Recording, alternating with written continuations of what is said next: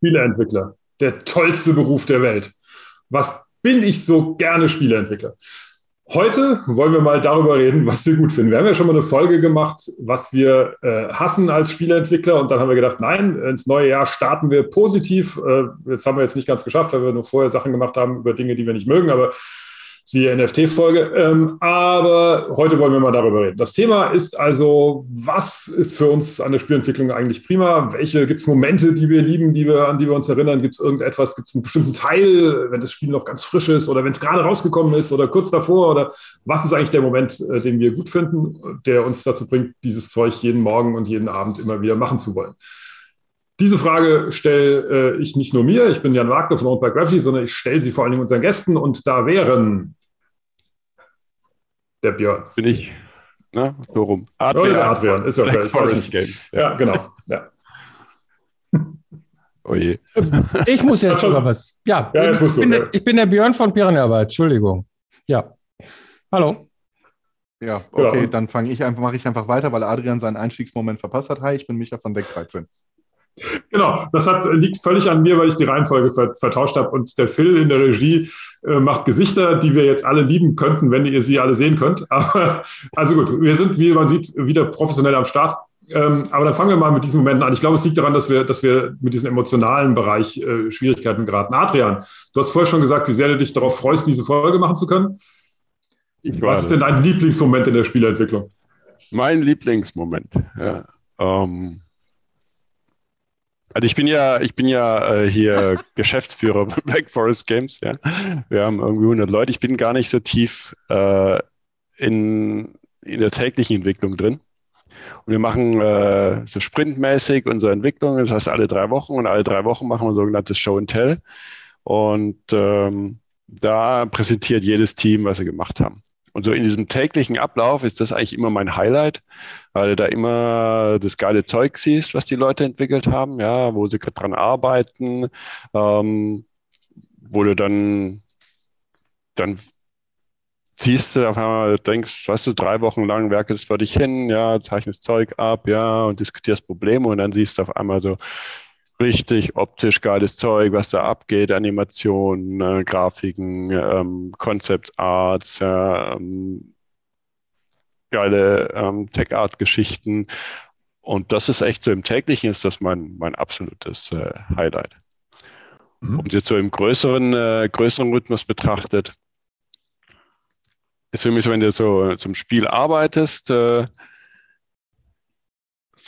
wir haben jetzt ja zwei Jahresrhythmus gehabt. Ja. Ähm, ich glaube, Björn, ihr habt ja vor fünf Jahren Elex äh, released. Habe ich äh, mal gecheckt. Das ist schon echt krass. Fünf Jahre? Dann, echt? Das ist so lange her? Mein Gott. Ja, ja. Also vielleicht waren es viereinhalb. Ich habe es nur ein Jahr gesehen, 2017 Elex mhm. und jetzt 2020. Mhm. Das heißt, wenn das dann rauskommt, du hast da jahrelang an dem Ding gearbeitet und dann endlich, das kommt da raus und du siehst auf einmal, dass alle Leute da Feedback geben zu dem Spiel und es nicht scheiße geworden ist, ja, was ja auch passieren kann. Aber einfach die vielen Leute, die es lieben und selbst wenn es scheiße ist, was immer noch genug Leute haben, die es lieben. Äh, und das finde ich dann schon sehr, sehr so ein, so ein Glücks- und Befriedigungsgefühl, einfach mal das Ding rauszuhaben und äh, zu sehen, dass, dass es gespielt wird. Dann, dann wir doch mal den Björn. Du bist ja äh, sozusagen kurz vor Elex Release jetzt, also oder wenn diese Folge läuft, äh, wo immer ihr sie gerade seht, ist vielleicht Elex schon draußen, dann bitte Elex 2, also Elex 2 bitte unbedingt kaufen. Aber ähm, was, was ist denn das? Ist das, ist das der, der Moment vor dem Absprung, nach dem Absprung oder der Moment, wo es ganz, ganz weit weg ist und man noch zusammensitzt und denkt, was könnten wir eigentlich für geilen Scheiß machen als nächstes? Beides. Ähm, also der, der die Zeit, die Übergangszeit vom einen Projekt aufs andere ist ja im Grunde genommen dann, wenn man das Spiel dann rausbringt ne? und auch Marketingstrecke macht und so weiter. Das ist schon, schon geil, aber anstrengend. Aber das ist gar nicht so der, der tollste Moment. Der tollste Moment ist, wenn man sieht, dass es ein Spiel wird. Ne? Das heißt, wenn die Sprachaufnahmen reinwandern von den Sachen, wir sind ja sehr dialoglastig, unsere Spiele, und wir erzählen viele schöne Geschichten und so, und äh, dass man das tatsächlich dann in einem Rutsch dann durchspielen kann und dann schon mal so das Feeling dafür kriegt, was nachher am Ende des Tages da äh, fertig sein wird, das ist der, das ist der geilste Moment. Wir nennen das immer gerne die Christmas Edition. Das heißt, dass wir ein ähm, Stück Spiel oder das Spiel zu irgendeinem Weihnachten, das war Weihnachten 2000, was war das, äh, 20 oder so, da hatten wir das Spiel schon sehr weit fortgeschritten und spielbar und Sprachaufnahmen und hin und her. Und äh, da sieht man schon, wo es hingeht mit dem Spiel. Das ist immer der geilste Moment, dass man sieht, oh, guck mal, da ist ja ein Spiel. So, ne? Und das finde ich immer am tollsten. Und die Zeit halt, wenn man es release, ist auch sehr, sehr aufreibend. Und äh, das ist aber wie bei einer Mathearbeit, sage ich immer. Wenn man die abgibt, dann weiß man eigentlich schon, was für eine Note man bekommt. Also gibt es eigentlich keine, ja, böse Überraschung gibt es schon manchmal so, ne, wenn Sachen schieflaufen oder so. Ne? Also das ist natürlich schon kacke, aber man weiß, ähm, äh, im Grunde genommen, äh, man hat alles gegeben und es ist irgendwie auch cool. Und, und wenn, wenn die Sachen dann honoriert werden, das sind, das sind äh, auf jeden Fall so das auch ein Highlight auf jeden Fall. Äh, ist halt äh, schwer zu sagen. Äh, weil man so einen großen Zyklus hat, wie wir, ähm, dann ist das natürlich, da muss man immer gut raten. Ganz am Anfang des Projektes fängt man dann an, irgendwie sich Sachen vorzunehmen, die dann sich über die Zeit hinweg dann auch ändern. Das heißt, auch in der Konzeptphase von einem neuen Titel ist auch schön, sage ich jetzt mal, aber ich nenne es eher die drei Monatskoliken. Wenn ein Kind auf die Welt kommt, dann hat es erstmal Pupserei drei Monate und heult so, ne, vor sich hin, ist so am Rumschräpen, ja. Und ja, so in der Visionsfindungsphase hat so ein Projekt halt seine drei Monatskoliken. Jeder ist auf dem Mars gedanklich und der eine ist hier, der andere ist da. Und irgendwann muss man dann nach drei Monaten wieder zurück am Tisch und dann zieht man am selben Strang. Das halte ich für die anstrengendste Zeit, sage ich jetzt mal, eines Projektes. Nach hinten raus wird es dann immer schöner.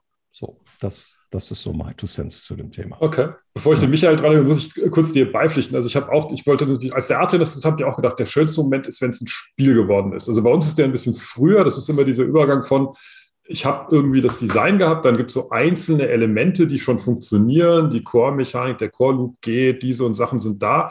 Aber an irgendeinem Moment wird es von einer Sammlung von Features, die mit Platzhaltergrafiken versehen sind, plötzlich zu was, wo man denkt so, oh, Jetzt fühlt sich eigentlich schon fast wie ein Spiel an.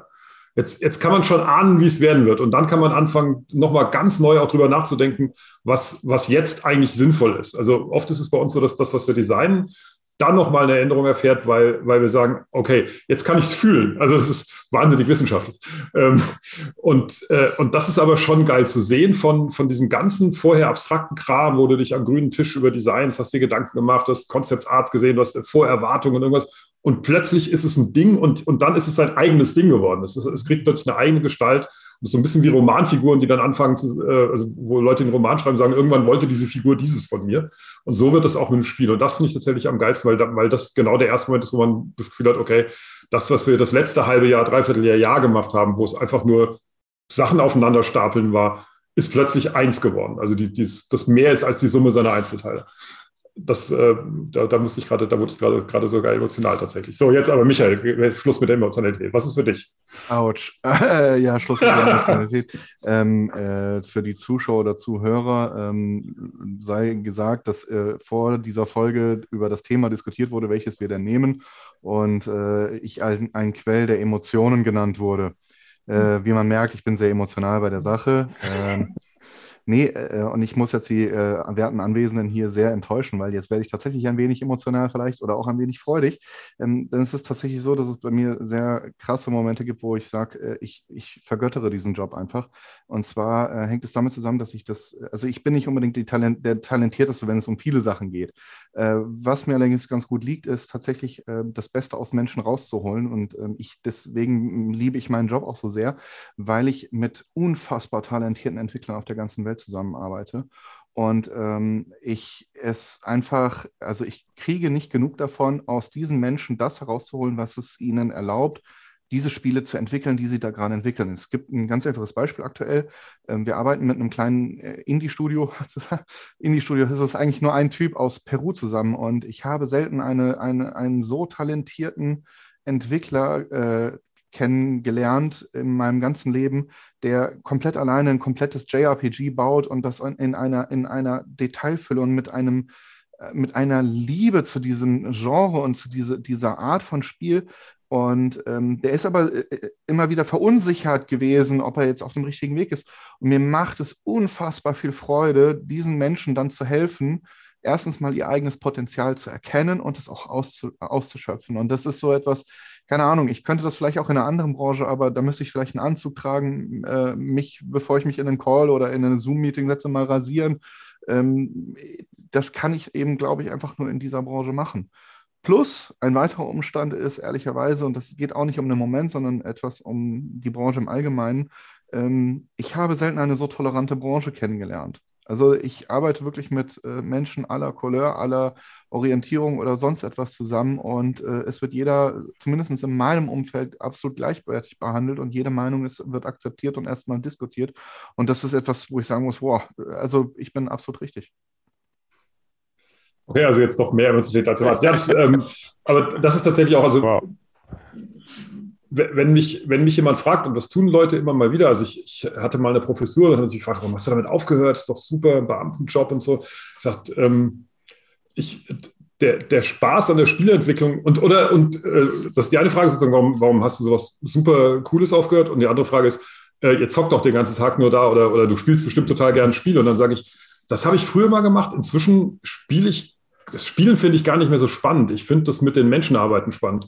Ich finde es total geil, diese verschiedenen Disziplinen zu haben, Grafiker, Programmierer oder Innen.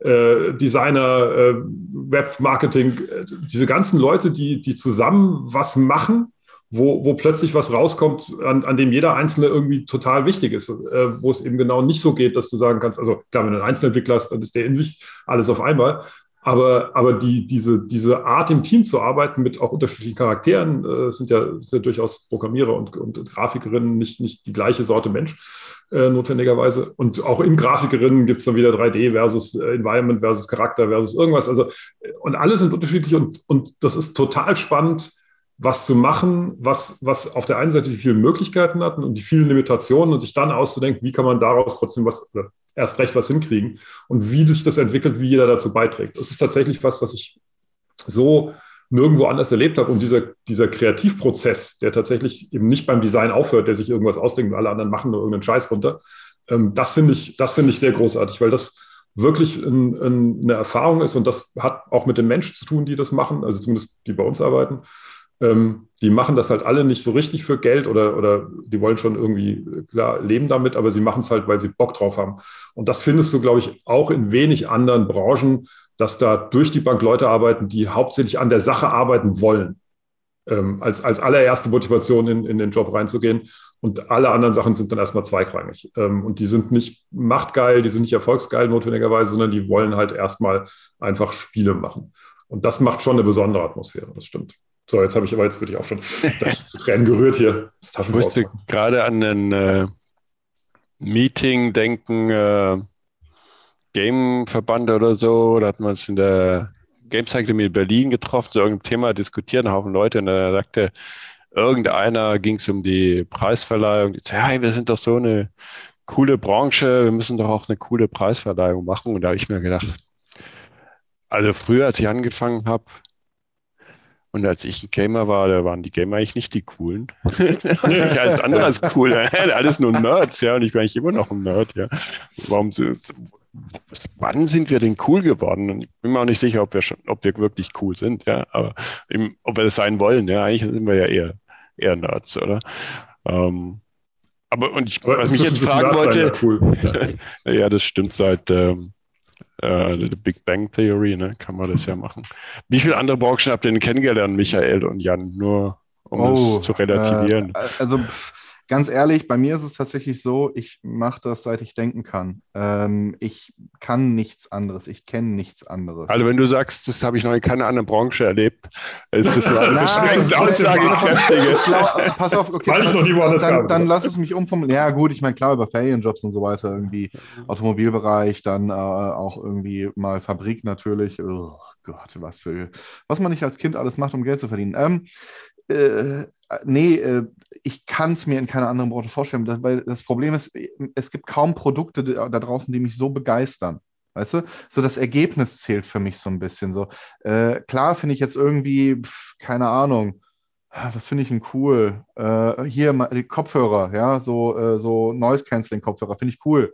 Äh, begeistert mich absolut, aber das ist jetzt nichts, was mir aus der Seele spricht. Weißt du, so Games sind für mich irgendwie sowas, wo ich sagen würde, damit kann ich mich identifizieren, da, da, dafür stehe ich, dass, da, ich will, dass das geil ist. Ich will selber dafür sorgen, dass die geiler werden.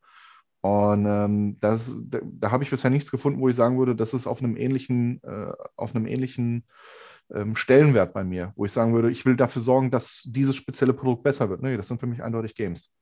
Also und hab, die Menschen, die da, dahinter stehen, ehrlicherweise. Ja, ich habe in einer Branche gearbeitet und zwar in einer ähm, Wirtschaft, hätte ich jetzt gesagt, also Gastronomie, elf Jahre lang. Und äh, das ist halt eine Sache, äh, das hier wird ganz völlig anderes. Es war auch irgendwie Leute bespaßen und so, ne? aber Entertainment äh, mit Games und so ist auch schon ziemlich cool.